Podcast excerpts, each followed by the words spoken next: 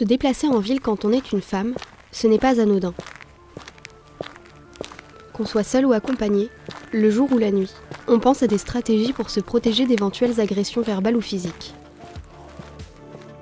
On se demande comment s'habiller, comment planifier nos trajets, tout ça nous paraît juste normal.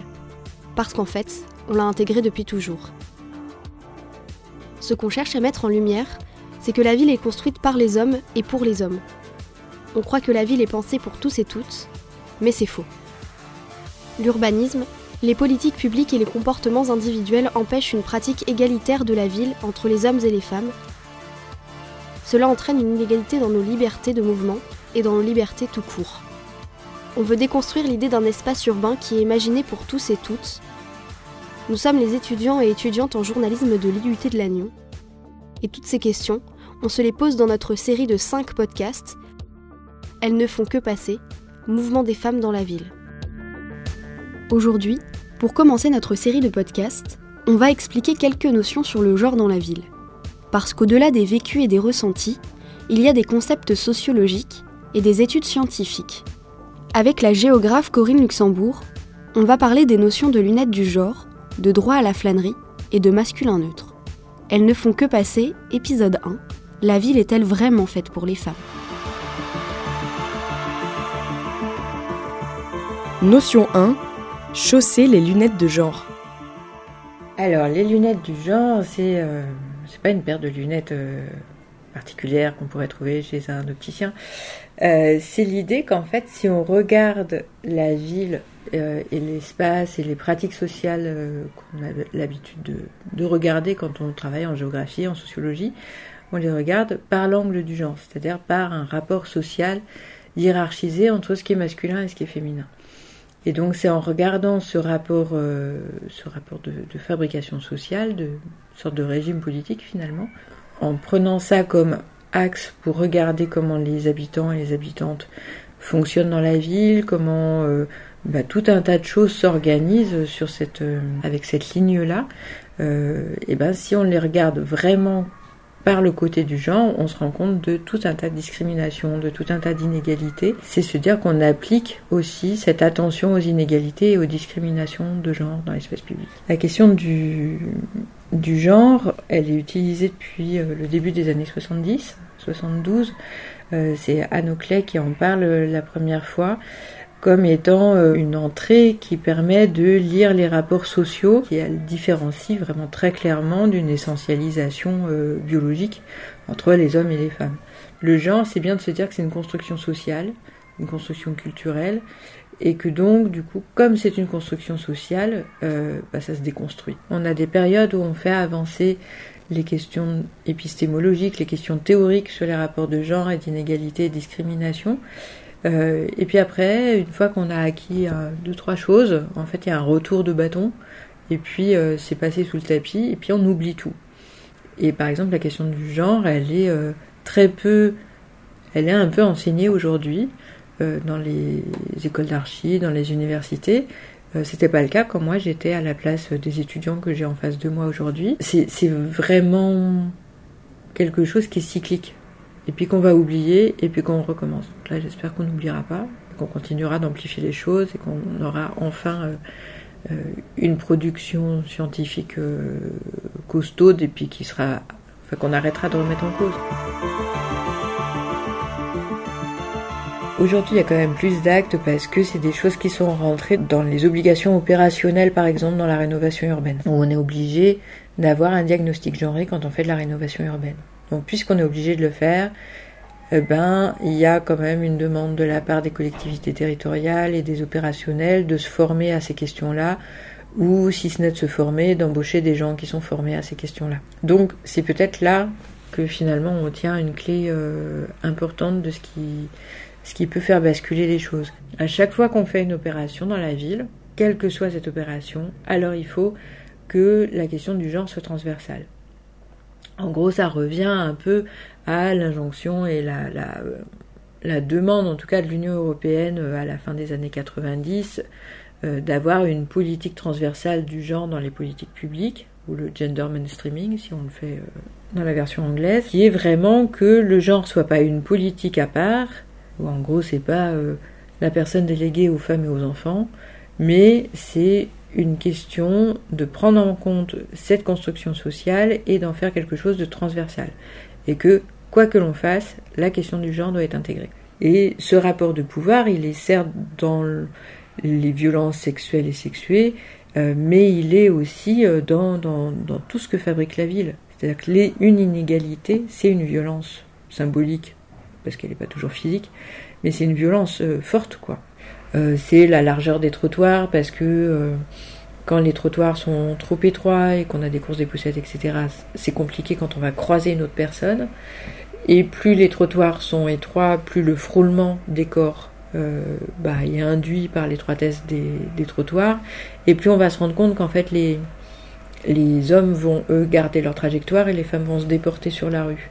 Et donc se mettre en danger physiquement, euh, pas pour une agression, mais pour un problème de sécurité routière, quoi, en fait. On se rend compte de, tout, de toutes ces choses-là qui font que euh, euh c'est toujours les femmes qui vont faire en sorte que les choses se passent. Notion 2, le masculin neutre. Alors le masculin neutre, en gros, c'est ce qu'on apprend depuis qu'on est petit à l'école, euh, où euh, on va accorder avec le masculin dans la langue, mais on va accorder avec le masculin pour tout, ce qui permet d'invisibiliser complètement les femmes, parce que euh, si le masculin dit, alors du coup ça l'emporte. Cette phrase-là, d'un point de vue euh, politique, elle est terrible, parce que de toute façon le masculin l'emporte.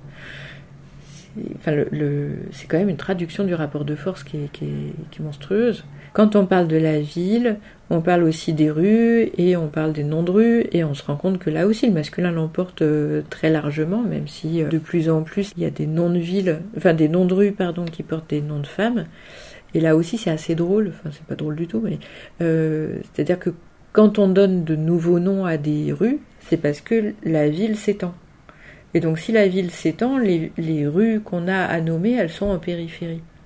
Et donc, les noms des femmes dans les rues se trouvent en périphérie, parce qu'on on veut pas renommer les noms euh, des centres-villes même géographiquement, enfin spatialement, cette, cette discrimination elle a lieu. Tout, tout ce qui fait que nos corps se déplacent dans un espace est normé.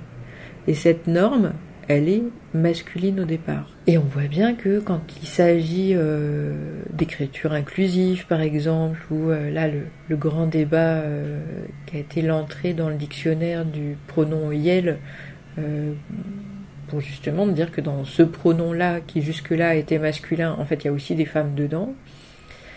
Et on voit bien le.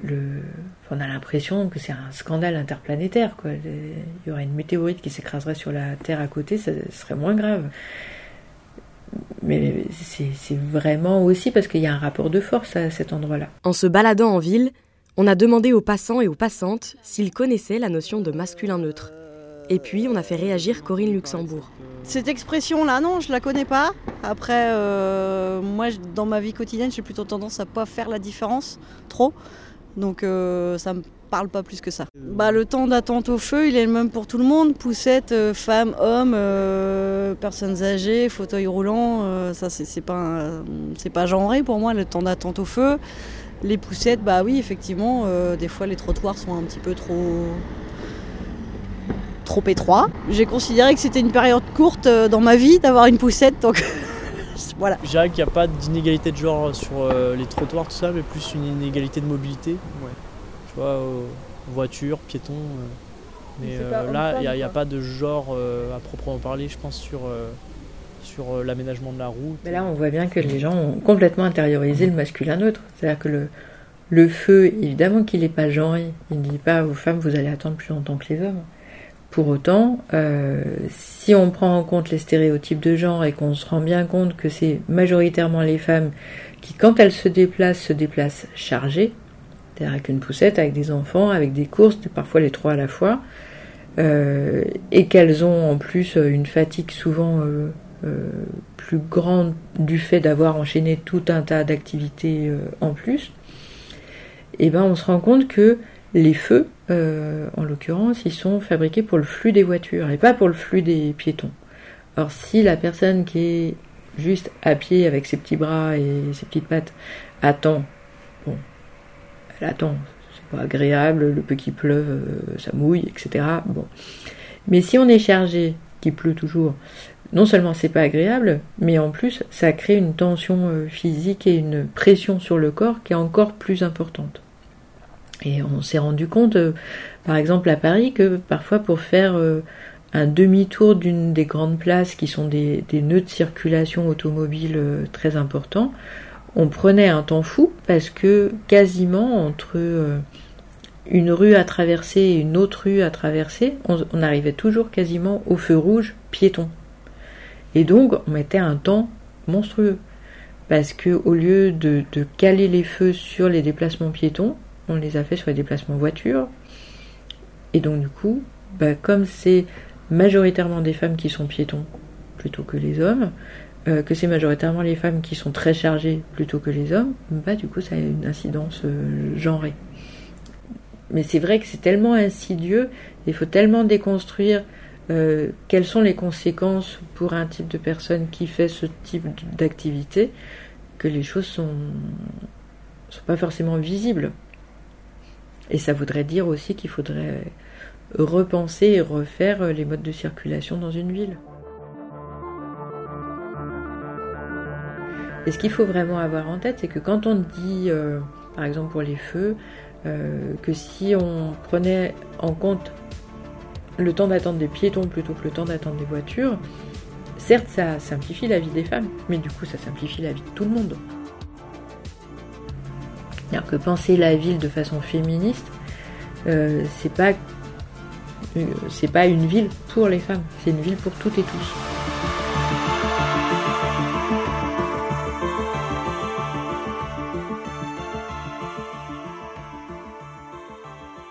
Notion 3. Le droit à la flânerie. Je parle plus de droit à la ville en reprenant les travaux d'Henri Lefebvre et, et le fait que l'espace, la ville, c'est une production sociale et que euh, la question du droit à la ville, elle est pas seulement de pouvoir s'y promener et de pouvoir y flâner, mais elle est de décider et d'être euh, acteur et actrice du devenir de la ville, du devenir de la société qui est en train de s'y installer et a priori d'en faire un lieu d'émancipation. Et le droit de flâner, en fait, euh, bah, ça signifie avoir du temps.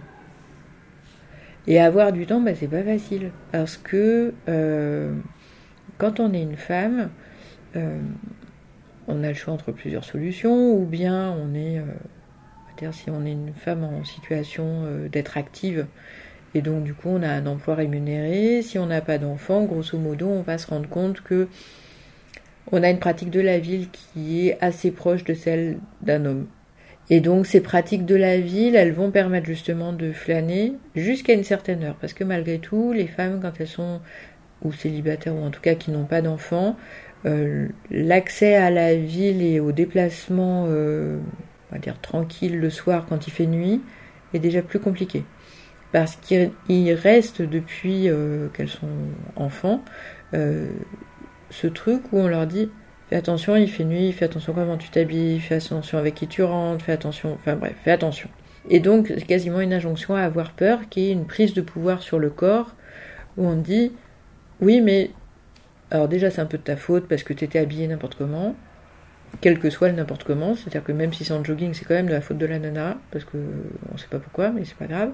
Et cette injonction à avoir peur, elle s'accompagne aussi d'une peur qui est euh, vraiment en lien avec l'intégrité physique. C'est-à-dire s'il m'arrive quelque chose, euh, ça va être un viol, voire même je vais mourir. Quand c'est un homme qui se fait, euh, qui a peur la nuit, parce que les hommes ont peur la nuit, mais sauf que l'injonction à être fort, euh, grand et costaud fait qu'ils n'ont pas le droit de dire qu'ils ont la trouille, ce qu'ils ont en tête, c'est plus une agression physique. Sans quoi ils ont raison, parce que la majorité des agressions physiques dans l'espace public la nuit ont lieu sur les corps des hommes et pas sur les corps des femmes. Aussi parce que les femmes, elles sont pas dehors. ça, c'est une chose. Et puis que les femmes, là où elles risque le plus de choses, c'est chez elle et pas dehors.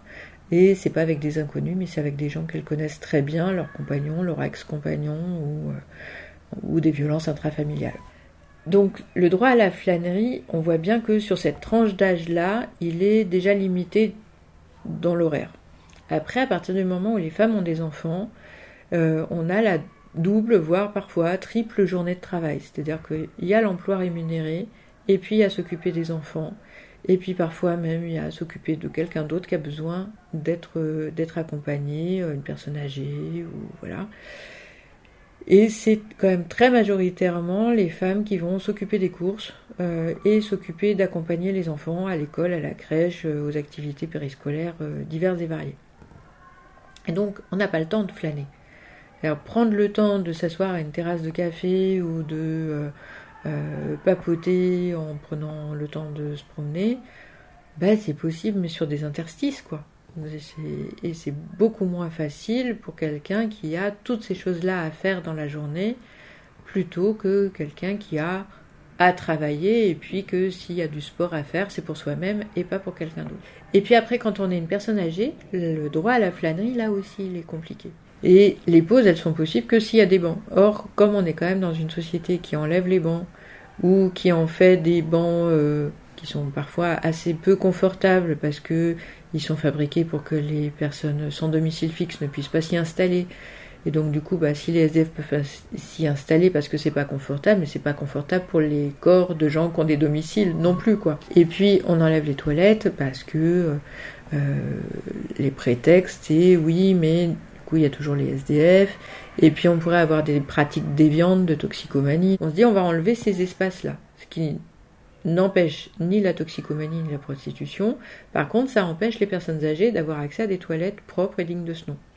Et donc, on ne peut pas flâner dans ces conditions-là. Parce que si on sort dans la rue et qu'on se dit, ah ben oui, mais euh, si j'ai mal au genou, euh, je peux pas m'asseoir que si j'ai envie d'aller faire pipi, ben, je vais pas pouvoir. Et ça, ça marche aussi avec euh, des femmes qui sont enceintes, par exemple, qui vont avoir besoin d'aller aux, toilettes, ou euh, des femmes pas enceintes qui ont leurs règles et qui, du coup, ne vont pas non plus avoir accès à des toilettes et pouvoir se changer euh, et être confortables. Eh bien, tout ça a une incidence sur les déplacements des femmes dans l'espace public. Et donc, il y a des moments de la vie euh, alors qui sont temporaires quand il s'agit d'être enceinte ou d'avoir ses règles, ou qui sont plus durables quand on commence à devenir euh, vieille, euh, il y a des moments de la vie pendant lesquels l'espace urbain ne donne pas les possibilités de se déplacer confortablement, et, voilà. Et puis, on pourrait dire, oui, mais à ce moment-là, du coup, on n'a qu'à aller aux terrasses de café. Mais si on dit qu'il faut aller aux, terrasses de café, ça veut dire qu'il faut, il faut payer pour pouvoir avoir accès à une chaise et aux toilettes. Quoi. Ce qui remet fondamentalement en cause la gratuité de l'accès à l'espace public. Et, le problème est vraiment politique, autant sur la place des femmes dans l'espace public, autant que euh, bah, qui a le droit d'avoir accès à l'espace public et d'y rester durablement. ça, c'est très compliqué. ça devient très compliqué en fait. Quand on enlève un banc ou quand on, enlève euh, des toilettes publiques, par exemple, c'est une décision politique, mais qui accentue l'inégalité et les discriminations dans l'espace public, discrimination sociale et de genre. Merci de nous avoir écoutés. Retrouvez-nous sur toutes les plateformes d'écoute. Elles ne font que passer au mouvement des femmes dans la ville, une série de podcasts proposés par les étudiants et étudiantes de l'IUT de l'année. Dans le prochain épisode, on passera la soirée avec Paul, 22 ans, à Rennes avec ses amis.